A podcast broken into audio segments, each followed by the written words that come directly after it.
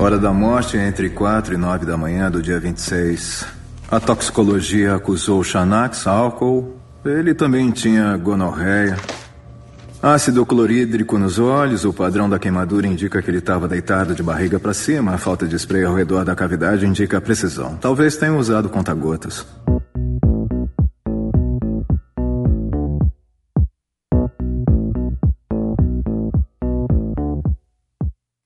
Guerreiros em Guarda. Eu sou Fábio Moreira. Eu sou Rafael Mota. E eu sou Marcos Moreira. E esse é o Sabre na Nós Podcast. I was not caught, though many tried. I live among you, well disguised. I had to leave my life behind.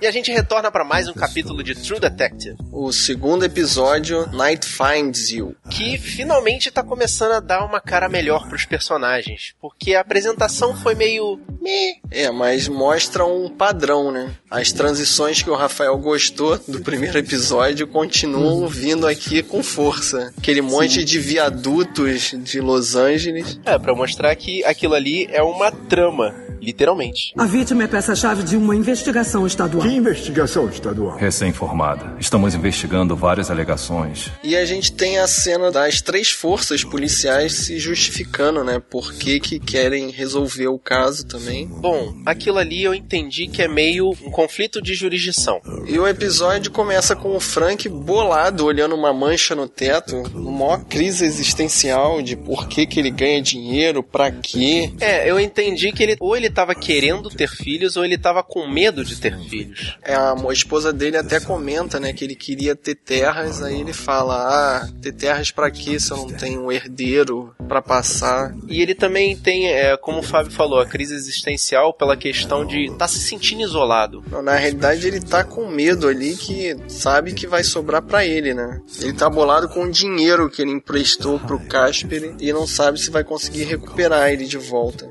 Mas a, a preocupação dele, né, principal nesse lance do dinheiro, né? A gente percebe também que sempre quando mostram o Frank, né, nesses dois episódios, mostram a casa dele, né? Mas dão uma, uma perspectiva pra gente de que ele tá ali, mas a casa dele é meio que vazia, entendeu? É como se ele fosse um personagem que se que tivesse todo aquele poder, mas se sentisse vazio. E deu a entender ali que a casa tá hipotecada, né, também. Ele já pegou dinheiro referente à casa. Se ele não recuperar, ele vai perder aquela casa. Pois é, mas eu vejo como uma coisa meio que insistente, né? Porque no primeiro episódio já teve esse, esse lance de mostrar a casa dele vazia e mostrar o Frank. Agora no segundo episódio, a mesma coisa. Pô, se tiver no terceiro episódio, cara, eu vou falar, pô, já entendeu, né? Que o Frank é, é o personagem que tem esse, esse vazio existencial, né? Essa crise toda com ele. Eu achei uma coisa meio rei do crime ali, porque ele tá se sentindo só, assim, não é a questão de estar acima das outras pessoas, ele tá longe, sempre longe das outras pessoas. Só isso, entendeu? Ele fica inseguro exatamente por estar se sentindo sozinho. Eu não sei se, se é isso mesmo que eu entendi, mas o, o escritor ele tá tentando colocar uma, uma camada a mais a, a- a esse personagem, mas que sempre que a gente vê, a gente só vê essa coisa superficial, de que ele é o cara do dinheiro, ele é o cara que era bandido, agora é um bandido que tá influente na política, né? Que, que tem todo esse, esse controle do dinheiro, mas E tá meio lesado agora que ele perdeu o parceiro de negócios deles, né? Então ele tá se sentindo ferido. Exatamente, mas essa camada a mais, entendeu? Que eu não tô conseguindo captar, né? Parece que estão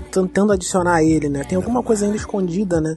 Termina a participação do Frank, ele entrando numa boate que parecia que ele já foi sócio, porque ele conhecia lá o dono. E é interessante notar as meninas com um, um bustier de neon no peito, que dá tontura aquilo lá. Ele vai falar com aquele japonês que parece que já foi parceiro dele em algum momento, ou é parceiro dele. Aham. E a impressão minha, ele tem escrito nos dentes, fuck. É fuck you. Ele tem um- uma dentadura, um dentifrício de ouro escrito fuck you. Esse cara tem personalidade. Eles conversam com as meninas da boate e o Frank acaba conseguindo um, um novo endereço de moradia do Casper. Isso pode tirar você daquela confusão, daquela palhaçada com a atriz. você será investigador federal. O homicídio de Casper é sua investigação pública. Investigar a polícia de 20 é sua tarefa confidencial. O Paul ele recebe uma chamada ali da polícia estadual dizendo que se ele participar da investigação direitinho, ele vai ter uma promoção, vai ficar melhor no trabalho dele. Ele não parece ser uma pessoa que quer crescer na polícia, né? Ele quer continuar sendo patrulheiro. É o lugar onde ele se identifica, né? E ele vai visitar a mãe, que parece ser muito carinhosa com ele, né? Sim. Caraca. O Paul, né, é que era o personagem que eu falei no último episódio, né, que era mais misterioso, né, e a gente teve bastante coisa dele nesse episódio, né, do, do- da história dele. E explicou, né, o porquê dele ser, dele não ser presente, né, na relação sexual com a parceira dele no primeiro episódio, esse lance da mãe dele. Sim, cara, que tem a cena, na, a cena que estão conversando, a mãe e ele, ela chega pra ele e fala: Ah, fica mais um pouquinho, a gente pode assistir um filme, eu não sei o que. Aí ele manda aquela, não, tô ocupada, tenho coisa importante pra amanhã de manhã. Aí ela, tipo, vira o jogo dizendo: Ah, então tá, fica aí, a gente joga cartas. Hã? Que deu a entender que a mãe dele, ela tinha um contato muito íntimo, né, com ele, né, tinha... Íntimo até demais, né? Sim, que ela deu a entender que ela abusava dele, né, quando ele era criança, e por isso que ele não consegue ter relações sexuais normais, né, ele não consegue ter essa... É, ele criou esse bloqueio na cabeça dele com relação ao sexo, né? Ele criou esse bloqueio, né. E quando ele vai conversar com a namorada, ela resolve terminar com ele. Ah, porque ele não tá se abrindo com ela, né? Ele não tá levando esse relacionamento a lugar nenhum. Acho que ela cansou dele, né? E não levou muita fé nesse trabalho dele, né? Ela acha que é mentira. E novamente ele cita a, a turma da Montanha Escura. O que, que será que é isso? Que é o que me chamou a atenção também quando ele tomou aquela chamada da polícia estadual, que a gente falou tudo poderá ser esquecido. E esse tudo é o quê? Me parece ser que ele era algum agente é, militar e que essa operação Montanha Escura era alguma operação que, que eles faziam ou no, no Iraque ou em algum desses países que os Estados Unidos é, está em guerra, né, constantemente. E essas marcas, né, ele também explica essas marcas dele de queimadura que ele tem pelo corpo, né, devia ser de alguma tortura ou algum resultado de alguma batalha dele Talvez, mas ele menciona que essas queimaduras são de antes do exército, então antes do exército. isso aí ainda é mais misterioso ainda. Mas sim, essa parte da montanha escura, eu também imaginei que fosse alguma coisa militar, porque ele mencionou no primeiro episódio que ele fez pela pátria, ele fez pra Exatamente. poder consertar as coisas. Detetive Bezerides será a primeira na cadeia de comando. O segundo será o cara de 20, Velcoro. E a Anne Bezerrides é convocada para tentar levar o, o Velcoro pro lado branco da força, né? Eles vão a trabalhar juntos e é engraçado o enquadramento, né? Aparece a mesma cena que apareceu na temporada passada deles dentro do carro. E o mais interessante é que ela tá fumando um cigarro eletrônico. Que parada é aquela, cara? Aquilo é que serve um brinquedo. aquilo? Eu não faço ideia, cara. Vai parar, É um- tentar parar de fumar, né? Alguma coisa que não vicia, mas ao mesmo tempo vicia, né? Porque O Velcoro fala que aquilo ali faz mais mal do que um cigarro comum. Exato, eu acho que não tem as consequências da nicotina, mas acho que vicia muito mais do que cigarro aquilo ali. O que ficou ali pesado pra ela é exatamente essa questão, que ela vai ter que guiar o Velcor durante essa investigação pra ele não criar nenhuma situação complicada, né? Eles vão até uma clínica que eles descobrem que o Casper visitava pra poder se tratar Uhum. e encontram um chefe lá muito estranho, né? Era o psiquiatra dele, né? Sim, que, que conhecia o pai dela, né? Esse pai da Antígone é um cara popular na cidade, né? É, parece que a família deles é meio conhecida por todo mundo e 20 também não é uma cidade lá muito grande, né? É, pois é. E tem a cena rebatida da pedra, né? Em forma de órgão sexual feminino. Em contraponto, a, estatuazinha em formato de órgão sexual masculino que mostrou na casa do Casper no primeiro episódio. É, pode ser um indício de que esse médico tem algum envolvimento mais sério né, com o caso. Exatamente. E, e a conversa que a Antigone tem com ele, né? é, Eu gostei muito do final, né? Que explica também algumas coisas da personalidade dela. Que o lance de cinco garotas, né? Terem entrado, duas se suicidaram, duas ficaram malucas, né? E aí o cara perguntou, e a quinta, né? A quinta virou detetive. Que é, é ela. Essas cinco garotas são as filhas do, do pai dela, são, são irmãs, irmãs dela mesmo. Pode ser isso, eu entendi isso. Ou pode ser, tipo, meninas próximas, né? Ou primas, irmãs de criação, alguma coisa assim. Próximas dela, exatamente. E a Antígone, a gente viu que ela também tem algum problema. É, não um problema, mas uma coisa relacionada à, à sexualidade, né? No- Ela gosta de ver um pornozinho, cara. Todo mundo gosta, cara. Mas essa que é questão, não é- mas- ela não é, ela não, não trata isso da forma tradicional, como um ser humano normal faria, entendeu? Não usa aquilo pra excitar ela. Parece alguma coisa mais. É uma fixação, entendeu? Uma fixação que ela tem por pornô hardcore, entendeu? Não Que pareceu, é, não, pareceu uma coisa, é, uma, uma coisa natural, né? T- Tanto pelo, pelo modo que, que foi abordado na série, né? O jeito que foi mostrado pra gente, né? Como ela tava vendo aquilo, né? E a forma que ela ficou quando ela tava falando com o colega dela, né? Quando ela interrompeu ali, e ela falou com o colega dela e uma vergonha, né? Com um bloqueio, né? É um bloqueio que ela tem que também deu- é consequência da criação dos pais dela. entendeu? Será que aquilo é um- é uma forma dela querer se aproximar da irmã, de repente? É uma consequência do, do trauma causado ali pela criação esquisita do pai dela. É, assim como o do, do Paul também. É, mas é inversa, né? Porque enquanto ele tem o bloqueio, ela tem uma. Não é necessidade, é mais uma obsessão mesmo, obsessão. como o Rafael falou. Não importa para onde o caso Casper for, precisamos que esteja à frente. Controle a expansão, controle o fluxo de informações. Nesse meio tempo, ela é obrigada a arrastar o Velcoro pra onde, onde quer que ela vá durante a investigação, né? E o Velcoro é abordado pelo prefeito. Pra quem que o Velcoro fala assim, vocês querem que eu resolva É o caso, prefeito. sim ou não? É exatamente pro prefeito. Que o prefeito fala que o contrato que o Casper estava resolvendo era um contrato que ia dar muito, muito dinheiro pra cidade. E eles tinham que resolver aquilo sem que essa questão aparecesse. Porque o lance é dinheiro e ele não quer perder essa bolada. né? E ele encontra o Frank na porta de uma fábrica de lixo, cara. Será que aquilo ainda existe mesmo? A, a fábrica jorrando um esgoto bizarro num rio ali e as crianças ainda jogando bola perto do. Que cena. Eu acredito que aquilo exista, cara, mas é aquele negócio, a propaganda americana não deixa isso transparecer, né? Aquilo existe, é naquela cidade mesmo, né? Na verdade, é a cidade de Vernon, né? Porque a gente não existe. É uma cidade criada pra, pra série. Ela é Que baseada nojo, na. cara. Ela é baseada na cidade de Vernon. E tá ali também, né? Que é tipo uma cidade industrial. E ele encontra a ex-mulher, né? Ele ia encontrar o filho. Puta, aquilo ali, eu fi... aquilo ali me, me fez chorar como um ninja silencioso, cara. Pô, por que, cara? Ele, a ex-esposa dele falou que a polícia foi bater na porta dela. Ela- eles desconfiaram que fosse, fosse por causa do bullying ali com o filho deles. Mas ele falou e, e realmente dá a entender que o filho dele é a grande e única razão dele continuar vivo, cara. Então, aquele jogo dela de querer ficar com a guarda exclusiva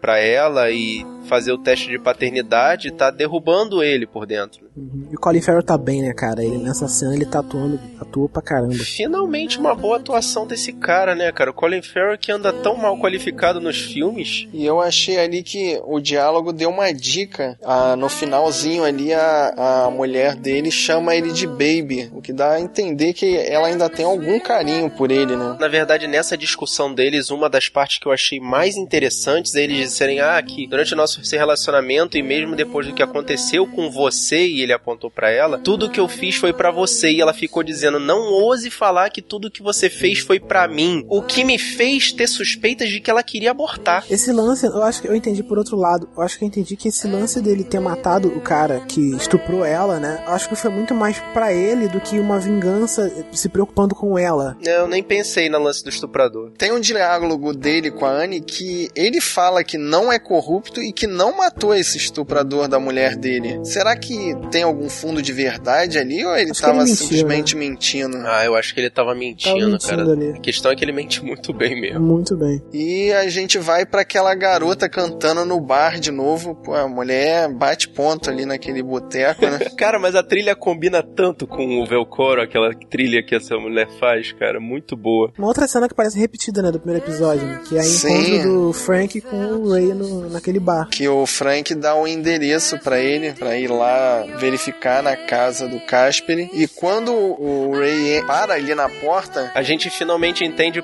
porquê da cabeça de corvo no banco de trás daquele sim, carro. mas o carro já tava ali esperando ele. Isso que eu achei interessante. Aquele carro. Caraca, não prestei atenção. Aquele carro antigo que a gente vê é, andando Primeiro no episódio. episódio inteiro, no primeiro episódio todo, ele tá ali já esperando o Ray entrar. E uma outra dica que eu percebi foi que tinham várias cabeças de animal empalhado e faltava uma ali. Aí eu falei: caraca, o corvo, o corvo vai chegar agora.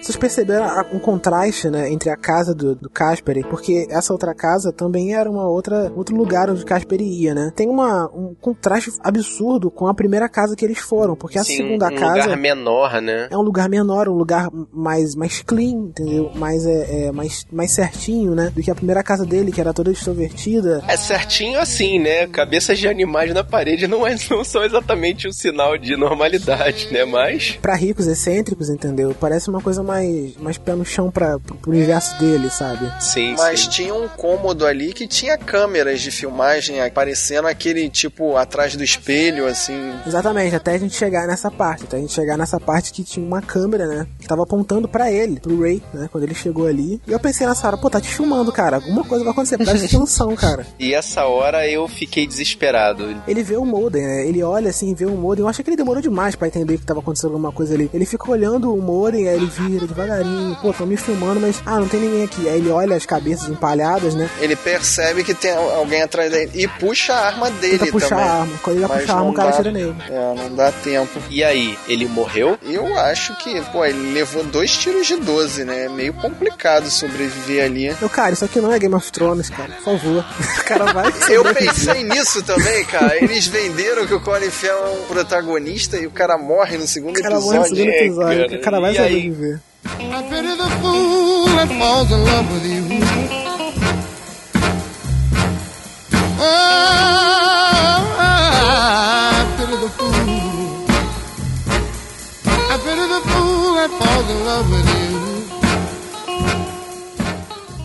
E aí, guerreiro, o que, que você acha que aconteceu? Ele morreu? Ele não morreu? O que, que você tá achando dos personagens? Conta pra gente, entra no sabrenanois.com.br e deixa sua mensagem aqui no post. Ou então vai lá na nossa caixa de entrada, no sabrenanois.gmail.com e manda sua mensagem. E acompanha a gente também nas redes sociais, no facebook.com.br sabrenanois, no twitter, no twitter.com.br ou em outras redes sociais, só procurar por Sabrenanois tudo junto. E se você quiser receber essa e outras missões, vai lá no nosso blog e assina o nosso feed. Ou então entra na iTunes Store e digita lá, Sabrina Nós. E aí, você tá gostando desses episódios? Você tá gostando desse seriado que a gente tá acompanhando? Manda sua sugestão pra gente, manda seu elogio, manda esse podcast pra outras pessoas que estão vendo o seriado. Espalha a palavra dos guerreiros da nós.